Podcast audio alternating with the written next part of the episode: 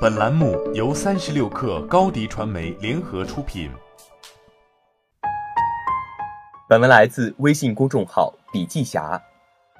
子曰：“饭疏食饮水，曲肱而枕之，乐亦在其中矣。”这句话的意思就是，孔子说，吃粗粮、喝白水、弯着胳膊当枕头，乐趣也就在其中了。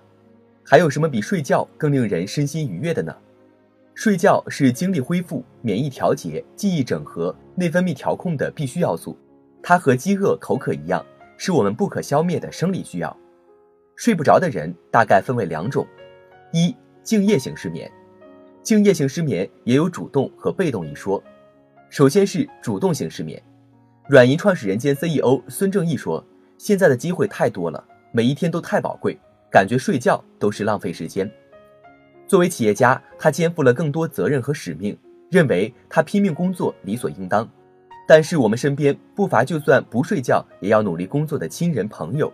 他们的责任和使命是什么呢？他们为什么拼命呢？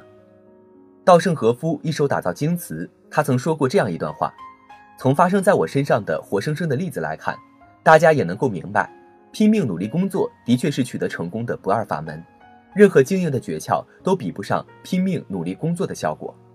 这个道理不仅适用于企业家、学者也好，艺术家也好，凡是取得伟大成就的人，都是坚持奋斗、拼命努力之人。不逼自己一把，你永远不知道自己的潜能。第二是被动型失眠。关于被动型失眠，很大一部分源自于公司。A 问 B：“ 你今天几点下班？”B 回答 A：“ 晚上七点，物理下班，精神下班时间未知。”精神下班未知和加班性质不完全相同，但本质上来说，还是在下班之后讨论和工作有关系的事情。这也就是一种无意识加班状态。尤其是互联网相关从业者，无时无刻不处于这样的无意识加班状态。在高强度的商业社会中，会休息显得尤为重要。会休息是一种能力，可是实际上会休息的人并不多。科学已经证明了，早睡是大脑自我净化的良药。但是很多时候，我们想晚上十一点入睡，或者是晚上十一点半入睡，但是到了晚上十二点，可能还没有进入睡眠状态。这时候，我们需要有一些让自己入睡的方法。第一，关闭电子设备，避免蓝光的摄入和信息的干扰。第二，让房间保持温暖，不能太热或者太冷，否则都将打断你的睡眠。通常建议晚上房间的温度在十八到二十度。